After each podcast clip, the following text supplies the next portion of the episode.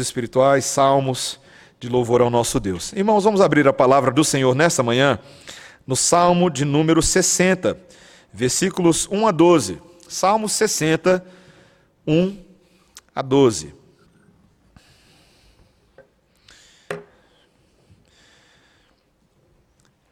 O título do salmo nos lembra que ele é ao mestre de canto, segundo a melodia, os lírios do testemunho, hino de Davi para ensinar quando lutou contra os Círios da Mesopotâmia e os Círios de Zobá, e quando Joabe, regressando, derrotou de Edom doze mil homens no Vale do Sal.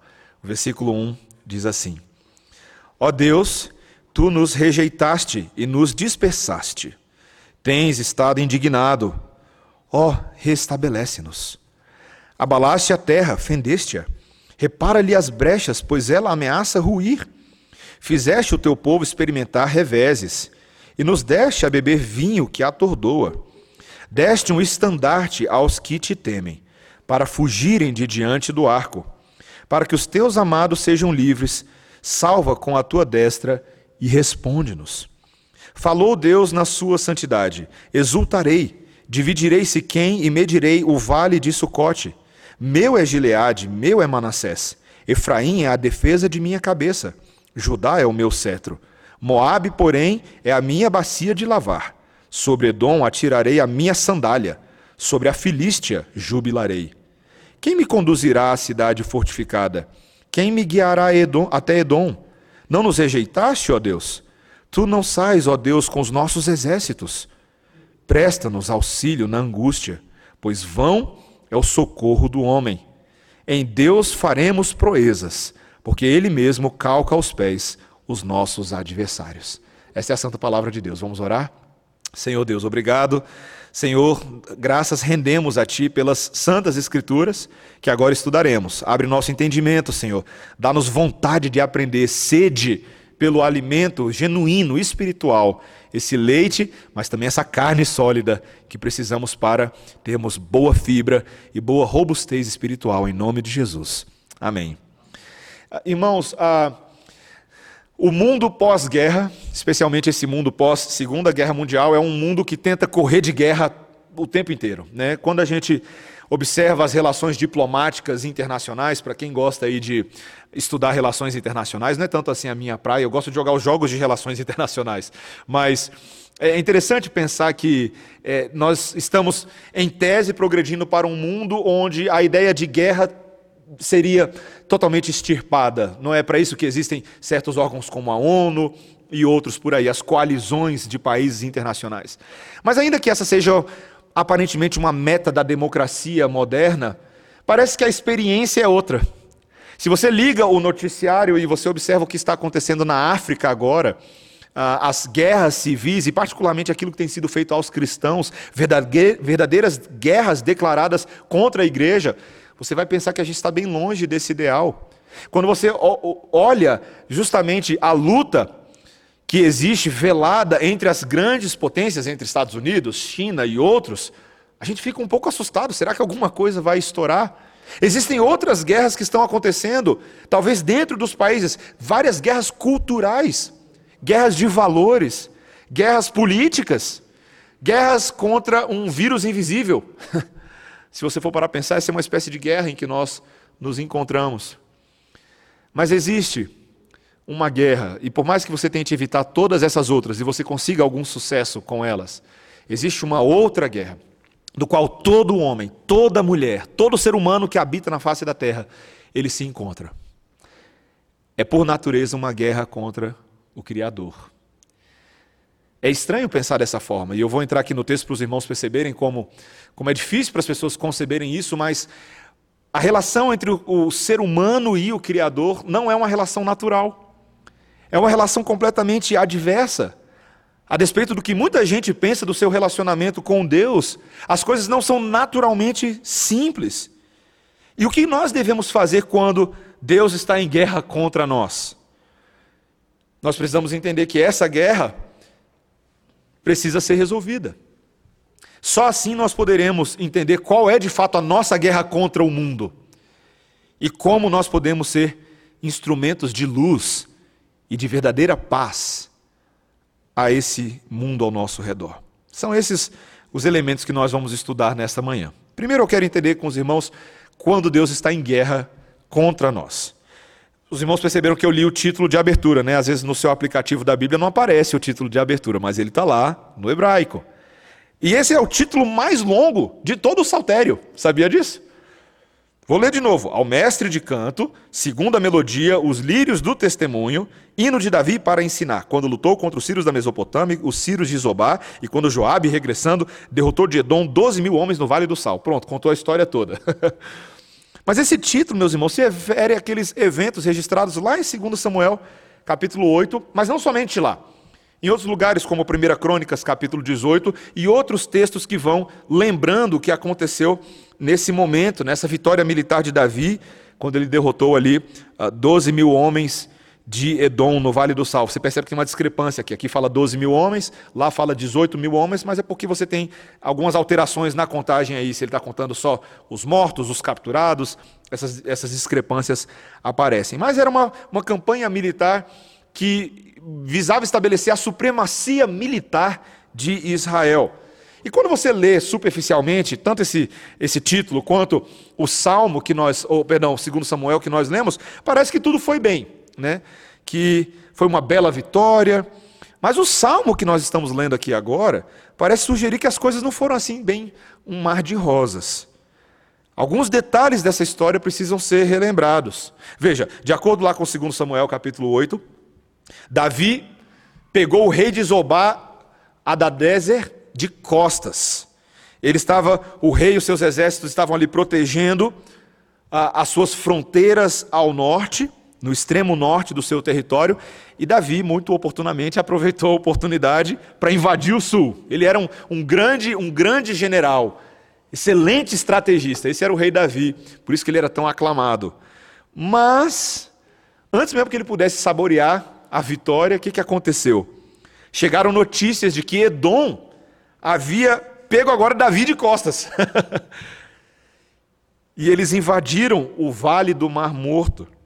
E como Davi e o exército dele estavam a quilômetros de distância, tudo parecia indicar que o reinado de Davi ia terminar muito antes dele realmente começar, porque aqui nós ainda estamos no início da, da grande caminhada militar de Davi. E veja, o salmo agora, no versículo 1, começa a expor o cerne da questão. Davi, em vez de interpretar tudo isso como um erro de estratégia militar, ele reconheceu que foi Deus quem permitiu aquela derrota. Vocês viram o que ele disse aqui? O que, que ele disse no versículo 1? Ó oh Deus, tu nos rejeitaste e nos dispersaste, tens estado indignado. Esse foi o entendimento que Davi passou a ter. Deus não estava tratando eles agora como se fosse o seu próprio povo, mas como um povo qualquer. O verdadeiro perigo não era a ameaça militar de Edom, mas a ira divina que foi expressa através de Edom. Edom estava sendo aqui um instrumento de Deus para trazer a justa indignação de Deus sobre o seu povo. E ele descreve isso de várias formas. Veja, no verso 2, ele diz que o Senhor abalou os fundamentos da terra sob os pés deles. No verso 3, ele vai dizer, veja aí no verso 3, ele diz que em vez agora do vinho da bênção, Deus deu a eles uma espécie de cálice de julgamento. Ah, que, que os deixou embriagados, entorpecidos e cauterizados em seu entendimento. E lá no verso 6, ele vai deixar claro que tudo isso aconteceu porque o que estava em jogo era a santidade de Deus. Viu o que ele disse aí no versículo 6, no início? Falou Deus na sua santidade. Aparentemente, meus irmãos, Israel estava tendo algum tipo de atitude que não é detalhada para a gente nesse texto, mas era alguma atitude de desprezo pela santidade de Deus, pelo caráter puro do santo no meio deles, que acabou causando essa justa ira de Deus. Meus irmãos, quero fazer uma pergunta para vocês: o que, que a gente faz quando o nosso principal aliado se torna o nosso maior inimigo? O que, você faz quando aquele com quem você mais contava e mais dependia vira, como o texto fala, vira o arco de guerra dele contra você? É, eu lembro de um filme que eu assisti uma vez, de um cara que está tentando, vocês vão lembrar o nome do filme, eu não vou lembrar aqui agora, mas ele está dominando a tecnologia robótica. mas, mas a tecnologia tem uma hora que se volta contra ele. Então, vocês já viram aquele episódio do Chapolin, né? Que a mão dele se volta contra ele. O que, que você faz numa hora dessa? Quando as coisas que deveriam estar a seu favor estão contra você. Principalmente, não somente a sua mão ou armas quaisquer, mas o próprio Deus da sua vida. O que, que você faz? Veja, o próprio texto já começa a dar algumas válvulas de escape. Como é que você escapa da ira divina? Primeira coisa que Davi lembra é que esse povo ainda é o povo de Deus, o povo da aliança, uma possessão preciosa de Deus, chamada para os propósitos maravilhosos dele. Veja, no verso 3 ele usa a expressão teu povo, Senhor. No verso 5 ele fala teus amados. Esses são seus amados, Senhor. Não se esqueça disso. Veja que além de lembrar dessa condição filial, ele também lembra que Deus, o próprio Deus, deu um estandarte ao seu povo. Veja aí no versículo, quando ele diz aí no versículo 4: Deste um estandarte aos que te temem, para fugirem de diante do teu arco. Vocês percebem? Deus ele deu uma bandeira, um estandarte, que o próprio povo pode desatar e fazer uso dela em seu favor, para que eles não sejam vítimas da ira de Deus. Ou como Tim Keller colocou num comentário desse texto, orar é desatar e tremular a bandeira da casa real suprema em nosso favor. Meus irmãos, o mesmo Deus que se ira contra o seu povo é o Deus que é o defensor do seu povo. E por isso que esse clamor aqui é tão comovente, porque eles podem orar como filhos que pertencem a um pai que os ama. E veja, avançando alguns anos para frente, você vai saber que só é possível porque o filho, com F maiúsculo, se colocou naquela cruz para sofrer a ira de Deus que era contra cada um de nós, fazendo satisfação dessa ira, fazendo propiciação por meio do seu sangue e por meio da sua carne. A perfeita vindicação da ira justa de Deus contra nós. Meus irmãos, a ira de Deus como um pai é muito diferente da ira de Deus apenas como um juiz distante. Sabia disso? Eu acho que tem muita gente que às vezes não entende a relação com Deus, porque ora nos vemos como filho, ora nos vemos apenas diante de um juiz e aparentemente frio e distante. Mas, meus irmãos, Deus é o nosso pai. De vez em quando é um pai irado, mas é o nosso pai. Um pai que incondicionalmente está comprometido com os seus filhos. E é justamente por isso que ele se enfurece com o nosso pecado. Já parou para pensar? Se Deus fosse um juiz distante, ele não estaria nem aí para a gente. Mas é justamente porque ele nos ama que ele nos disciplina. E se você realmente se vê como um filho amado de Deus, você sabe que nada nos afeta mais do que o descontentamento de alguém que nós amamos e adoramos, não é mesmo? Minha filha Melissa, nas artimanhas da cabecinha dela, e tá que eu falo da minha filha Melissa aqui. Eu fico pensando que quando ela tiver entendimento e for mais velha e pegar todos os sermões que o pai já falou dela, ela vai ficar tão triste. Mas aqui vai mais um exemplo com a Melissa. Melissa está aprendendo as desobediências da vida. Mas ela também já sabe que desobediência tem limite, principalmente quando o papai e a mamãe notam a desobediência. Né? Então o que, que ela faz quando a gente percebe o que ela está fazendo? ela vira um doce.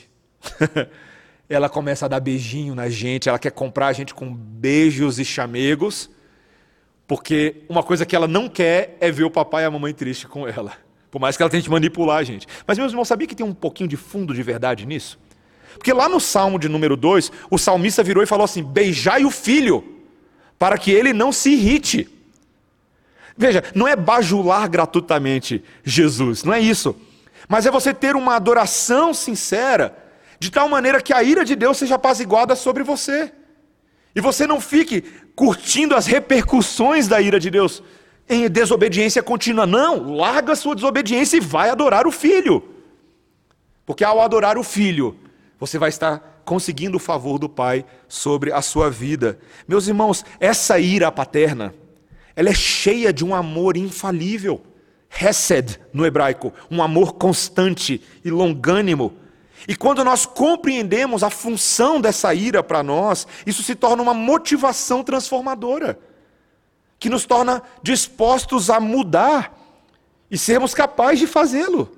Nós não queremos ver Deus irado conosco, meus irmãos. Você deveria ansiar por isso. Você deveria fazer como o salmista está pedindo: Senhor, repara as brechas, conserta o que foi rompido, dá-nos a salvação, como ele fala aí no versículo 5, para que os nossos empreendimentos, agora, no caso aqui, os empreendimentos militares, tenham sucesso. Mas que tanto Israel quanto nós possamos cumprir o nosso chamado no mundo sem ter Deus irado conosco, mas Deus a nosso favor. Esse era o nosso primeiro ponto. É assim que a gente começa a resolver a guerra entre o Criador e a criatura. Mas veja que agora, por causa da resolução dessa guerra, surge uma segunda guerra, o segundo ponto.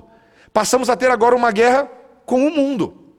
Veja, nos versículos 6 a 8, acompanha aí comigo, ele vai começar a citar as palavras do Senhor que garantiram a vitória a Israel. Veja o versículo 8 comigo. Falou Deus na sua santidade: Exultarei, dividirei Siquém e medirei o vale de Sucote. Meu é Gileade, meu é Manassés, Efraim é a defesa de minha cabeça, Judá é o meu cetro, Moabe, porém, a minha bacia de lavar, sobre Edom atirarei a minha sandália, sobre a Filístia jubilarei. Vocês percebem que agora Deus ele começa a declarar que todas as tribos são dele e que ele vai lidar, libertar o seu povo por meio de subjugar os inimigos. Primeiro ele vai dividir Siquém e o vale de Sucote. Depois ele vai estabelecer Efraim como uma cabeça, como uma defesa da cabeça, né? como um capacete para proteger o seu povo. Judá vai ser o cetro do Senhor. Você se lembra que Judá é justamente ah, o lugar de onde o rei Davi, que era o governante, vinha. Apesar de estar ameaçado, ele ainda era o veículo pelo qual Deus ia trazer libertação para o povo. E você percebeu que todos os inimigos de Israel vão ser reduzidos a um trabalho servil. Ele falou que Gileade e Manassés pertencem a ele, Moabe vai ser uma bacia de lavar. Interessante, né? Existia um lavatório que muitas vezes era levado para um general de guerra para ele poder lavar os pés. É isso que Moabe é, onde o general vai lavar os pés dele. Edom seria como aqui um escravo, a quem Deus, como um guerreiro, vai fazer uma coisa muito interessante: ele vai atirar a sandália. Era uma coisa que se fazia para mostrar a posição do escravo. E a Filístia vai ouvir o júbilo, o grito de vitória triunfante de Deus depois da vitória de Davi. Meus irmãos, vocês percebem o que está acontecendo aqui? Essas nações, elas representavam todos os transgressores que se opunham à verdade de Deus, em todos os lugares. Todo mundo que se opõe à verdade de Deus vai ser tratado dessa maneira por Deus. E Israel aqui, o exército, agora é um agente divino, usando armas reais para infligir a ira de Deus sobre as nações pagãs. Meus irmãos, a gente precisa entender esse tipo de coisa para você entender por que, que Deus mandava o povo fazer guerra santa no Antigo Testamento. Tem muita gente que não gosta disso no Antigo Testamento, não é verdade? Você é um desses? Quando você abre lá o Antigo Testamento, lá em Josué, e, e vê Deus mandando matar nações inteiras, povos inteiros, cidades inteiras, conquistar as pessoas, matar mulheres, matar crianças. Você pensa assim, poxa, que isso, Deus? O que, que você está fazendo? Mas você precisa se lembrar quem são essas nações. São nações que, desde os primórdios dos tempos, têm declarado abertamente a sua oposição a Deus, sua rebelião contra o Criador, mesmo quando lhes foi dada a oportunidade de ouvir essas palavras e se juntarem ao povo de Deus, como Raabe fez. Muitos desses se revoltaram e negavam a verdade de Deus. E meus irmãos, por mais duro que isso pareça para o ouvidinho pós-moderno e democrático, tá? Por mais duro que isso pareça, os inimigos de Deus estão condenados.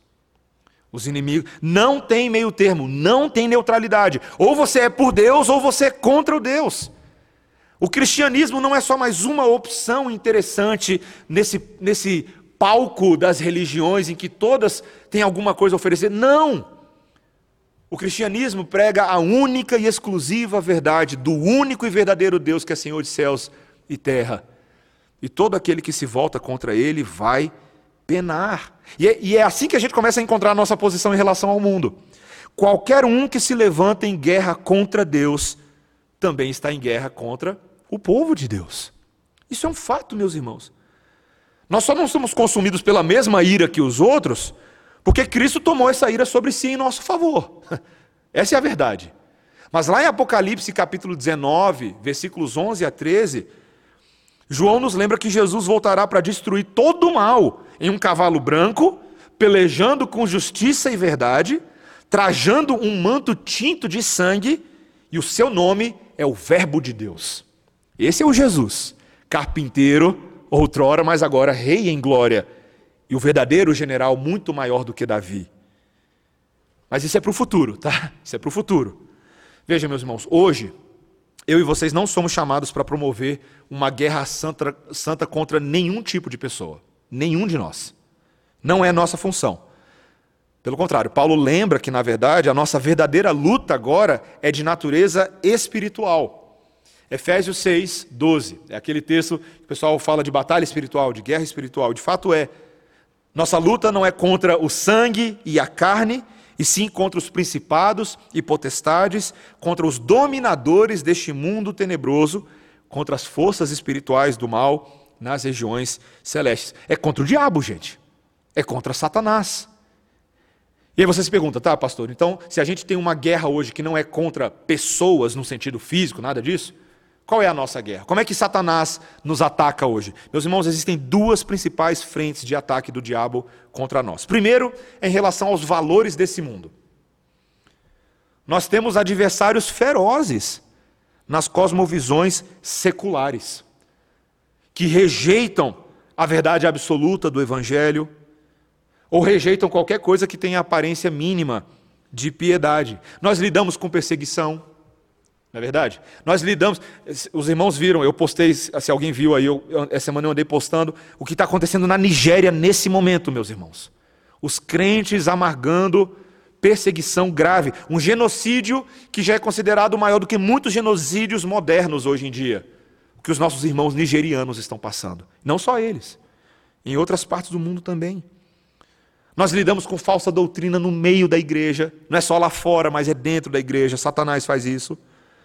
Na própria sociedade, há uma tentativa ativa de se remover os parâmetros morais de Deus em várias áreas, em identidade pessoal, em gênero, vocação, família, sexualidade e tantos outros. E essas coisas aparecem, esse ataque de Satanás aparece via de regra em forma de escárnio, de menosprezo pela forma de pensar dos crentes ou daquilo que a Bíblia diz ou simplesmente, talvez esse seja o principal, de completa indiferença, não é? As pessoas ignoram, não fazem questão alguma de considerar a realidade do Deus Criador dos céus e da terra. E eu vou falar uma coisa para vocês, meus irmãos. Você precisa saber muito bem que lado você está dessa guerra. Muito bem. O Paul Harvey, num dos livros dele, ele conta a história de um soldado que era o soldado incerto, o soldado dividido. Um cabra lá na guerra civil que estava com medo, tentando salvar a sua própria pele. Aí ele vestiu o casaco azul de uma tropa e a calça cinza da outra. E foi na ponta dos pés para o meio do campo de batalha. Sabe o que aconteceu com ele? Tomou tiro dos dois lados. Chumbo dos dois lados. Meus irmãos, a Bíblia está repleta de exemplos de indivíduos que se comprometeram, que comprometeram sua fé e tiveram perdas por causa disso. Ló que se separou de Abraão e foi morar lá pertinho de Sodoma, lembra? Sansão, que se comprometeu com Dalila, Salomão, que se comprometeu com várias mulheres e os seus deuses. Meus irmãos, quantas vezes eu e você somos tentados a comprometer as nossas fé, a nossa crença e a nossa fé? A pergunta é: será que nós vamos permanecer fortes ou vamos tentar usar o, o azul e o cinza? O que, que a gente vai fazer? Meus irmãos, há um chamado para nós. Pense nisso nessa manhã. Considere de que lado você está. Satanás está à espreita, tentando derrubar o povo de Deus com ideias sutis que envenenam a nossa consciência. Precisamos estar alertas, meus irmãos, e nos ajudar uns aos outros nessa batalha. Mas veja que a segunda frente de ataque de Satanás não é só nos valores seculares, mas numa luta interior. E essa é a mais comum, não é? É a luta de todo dia num mundo caído debaixo do sol. É quando nós somos atacados por desânimo, por dúvida, por sofrimento pessoal, por tentações das mais diversas, por emoções descontroladas, orgulho, culpa, vergonha, solidão, aridez espiritual, escuridão, quando a gente está completamente sem norte. Satanás é esperto, meus irmãos. Conversando com alguns pastores esses dias, como tem havido um aumento do número de casos de depressão entre pastores, e me assusta pensar nisso, meus irmãos. Porque aquele que pensa que está de pé, veja para que não caia. Aquele que está semana após semana falando diante da igreja tem que ter cuidado, por isso que eu tenho que pedir aos irmãos para orarem por mim, orarem ainda mais, tá? Orem por mim, orem pelos presbíteros, orem pela liderança da igreja. Para que nós possamos ajudar o povo de Deus e nós mesmos sermos sustentados. Mas você também. Ore por você também. Satanás é muito ardiloso, meus irmãos. Como que nós podemos vencer tudo isso? Como? A resposta está no texto, meus irmãos. Olha o versículo 11. O que foi que Davi pediu? Senhor, presta-nos auxílio na angústia, pois vão é o socorro do homem. Minha mãe tem uma música que ela canta, da época que ela cantava mais profissionalmente, que ela dizia: Tem horas que só a filosofia não basta. Quando o diabo aparece, quando o frio acontece, quando o filho que, se não, que não se quis vem. Tem horas, meus irmãos, que a filosofia não basta. Não adianta ficar de teoria. Quando o desânimo, a depressão, a ansiedade, a angústia vem e parecem mais fortes do que qualquer ideia que você tenha, o que você precisa? Desesperadamente do Senhor. Porque o socorro dos homens é vão, mas o socorro do Senhor é fiel, é poderoso e Ele tem poder para nos restaurar. Meus irmãos, nós precisamos, como Davi, nos lembrar da nossa identidade como filhos amados de Deus. E lembrar que Ele é o nosso escudo. O homem não tem poder em si para superar quaisquer dessas adversidades. A esperança está no Senhor dos exércitos. Vamos falar isso juntos? Quero, você pode falar isso comigo? Vamos falar? A esperança está no Senhor dos exércitos. Essa é a verdade bíblica, meus irmãos. Olha o que, que fala no versículo 12. Olha o versículo 12 aí, o que está escrito? Em Deus faremos proezas, porque Ele mesmo calca aos pés os nossos adversários. Isso me lembra uma música que eu cantava de uma banda de rock cristã na década de 90. Em Deus faremos proezas. Não sei se você lembra. Meus irmãos, para fincar o, o pé diante de Satanás, Paulo, lá em Efésios 6, ele disse: Tomai toda a armadura de Deus, para que possais resistir no dia mau, e depois de ter vencido tudo, permanecer inabaláveis. Efésios capítulo 6, versículo 13. Nós precisamos nos revestir da armadura da salvação, meus irmãos, do evangelho, da fé. Nós precisamos lembrar de quem nós somos em Cristo, aceitos, perdoados adotados em uma nova família. Nós recebemos o Espírito Santo de Deus, que é o penhor da nossa salvação. Ele é a garantia da nossa ressurreição, da vida eterna. Meus irmãos, eu e vocês temos isso nesse momento, agora. E veja, as Escrituras deixam claro que quando você está revestido dessa armadura, eu sei que o que eu vou falar aqui vai soar muito triunfalista, mas é, vai fazer o quê? Está na Bíblia, né? Quando você está dotado dessa armadura, de Cristo, e apoiado no, não nos seus méritos, mas na obra dele em seu favor, e você decide levar o seu pensamento cativo a ele e obedecer à voz dele, sabe o que, que acontece?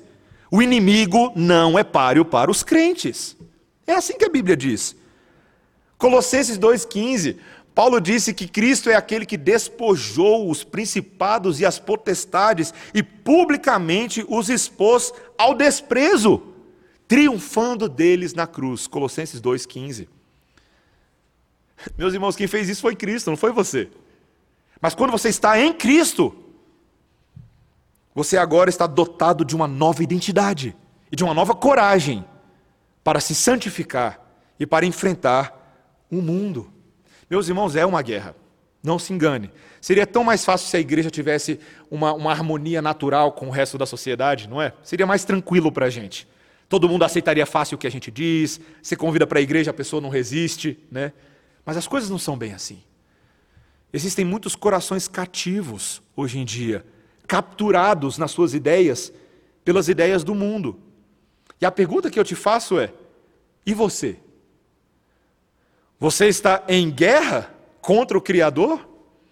Ou você agora já se encontra do lado do Criador? Esse é o nosso último ponto agora. Veja, meus irmãos, eu quero dizer algo maravilhoso que é a esperança das Escrituras. Nosso último ponto. Deus nos chama para sermos instrumentos de luz e paz para as nações. Veja, ainda que o mundo esteja em guerra conosco, esse texto nos lembra, principalmente nesses versículos 6 a 8 que nós já lemos, que Deus está dizendo: olha só, todas essas terras são minhas. Vocês perceberam isso? Esse oráculo de Deus? Que ele está revelando aqui o lugar de Israel no seu plano. Ele está dizendo: olha, Siquém, Sucote, Gileade, Manassés, é tudo meu. Efraim é meu. Judá pertence a mim. Mas não somente aqueles que parecem só os amigos, os inimigos também, vocês perceberam? Moabe, Edom, Filístia, que eram terras vizinhas, mas eles pertenciam também ao Senhor junto com Israel, de uma certa forma. Foi o que ele tinha dito para Moisés lá atrás, meus irmãos. Lá em Êxodo, capítulo 19, versículo 5, quando Deus, através de Moisés, disse: Agora, pois, para o povo, tá? Se diligentemente ouvirdes a minha voz e guardardes a minha aliança, então sereis a minha propriedade peculiar dentre todos os povos, porque toda a terra é minha. Meus irmãos, o nosso Deus é meio guloso. Sabe por quê? Porque é Ele que criou esse mundo. E por ter criado esse mundo, Ele tem o direito de fazer o que Ele bem entende com esse mundo. E os seus propósitos para o nosso mundo não são propósitos maus. São propósitos de redenção, de salvação de muitos. Meus irmãos, Israel existia lá no Antigo Testamento para trazer bênção aos gentios, para ser uma luz entre as nações. Isso normalmente acontecia nesse primeiro momento, quando as nações vinham sob a soberania de Israel, é o que o Salmo 2 diz. Mas essa campanha militar tem que ser colocada agora num contexto maior de uma grande comissão de Israel do qual essa mera expansão territorial não é a única coisa, tá? Veja, muitos acadêmicos hoje em dia, estudiosos e comentaristas bíblicos de outras linhas teológicas, eles discordam do que eu acabei de falar, tá? Se você não percebeu, eles discordam. Eles dizem assim: "Não, você não pode dizer que Israel no Antigo Testamento tinha um propósito de ser uma luz para as nações, porque Deus mandou Israel matar todo mundo. Isso vai ter no Novo Testamento. Aí as pessoas fazem uma descontinuidade brutal entre o Antigo e o Novo Testamento. Não, no Novo Testamento, Deus mudou um pouco de ideia, e agora sim o povo de Deus tem que ser bonzinho, tem que amar, tem que perdoar.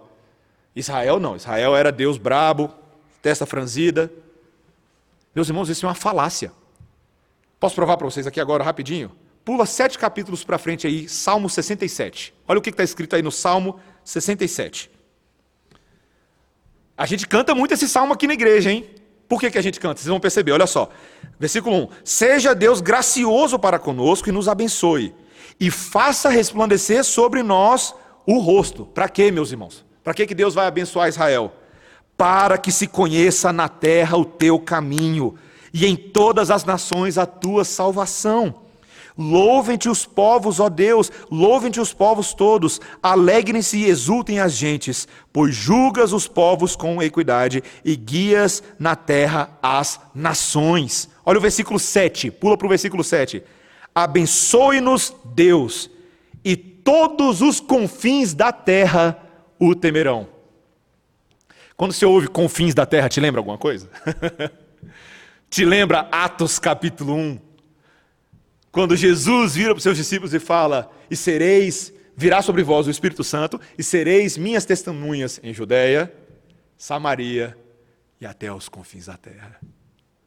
Meus irmãos, Israel existia para ser um povo missionário.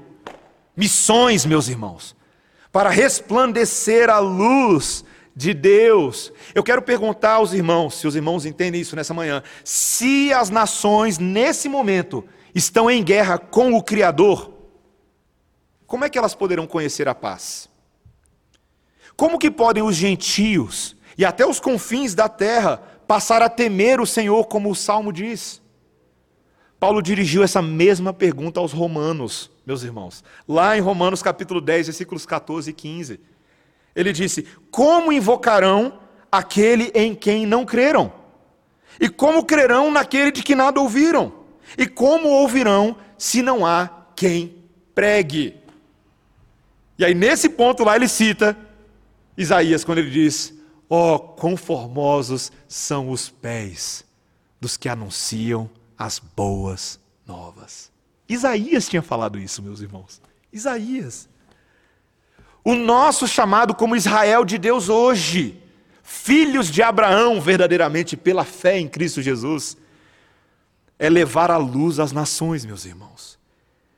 É levar Jesus, o caminho da paz, para o coração perdido e aflito. Meus irmãos, Cristo é aquele que realmente pode trazer descanso à alma que está em guerra. Quantas almas nesse momento, meus irmãos, são almas cativas de Satanás, em constante guerra com Deus, estão cansadas.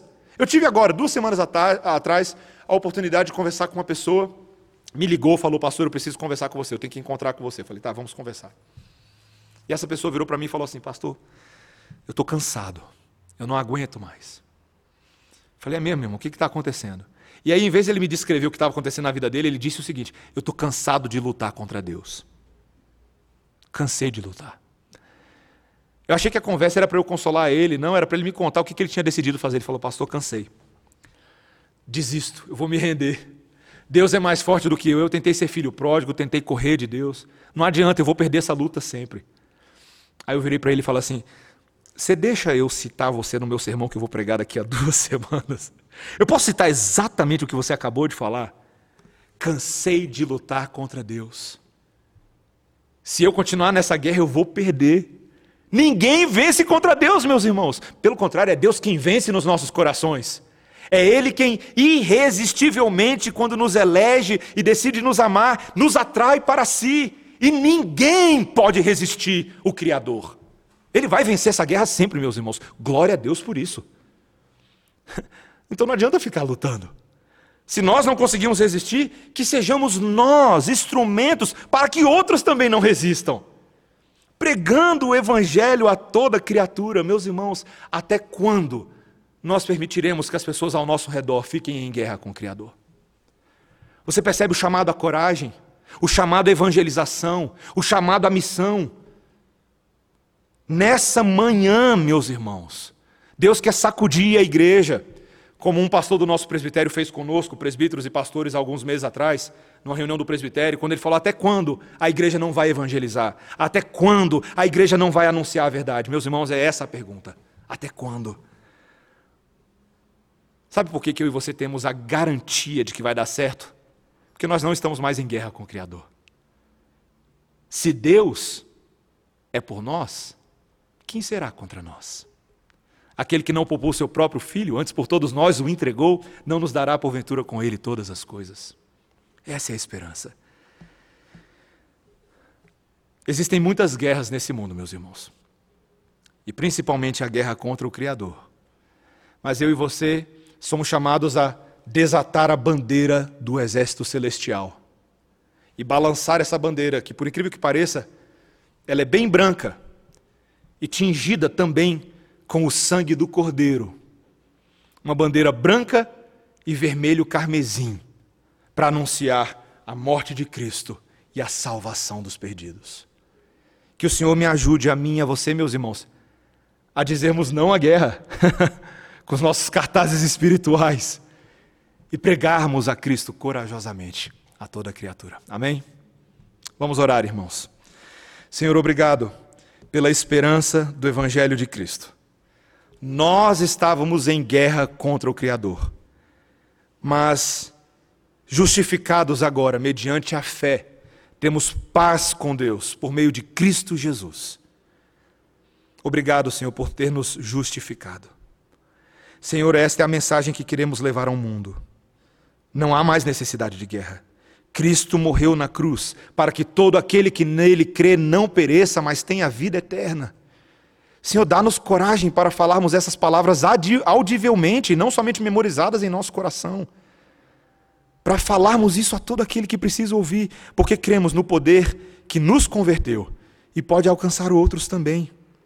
Senhor, ajuda-nos a não mais atrairmos a ira de Deus sobre nós. Livra-nos do pecado. Dá-nos santidade, Senhor. Dá-nos compromissos no dia de hoje verdadeiros contra as trevas, para que agora experimentemos a verdadeira libertação e a paz no coração que excede todo entendimento.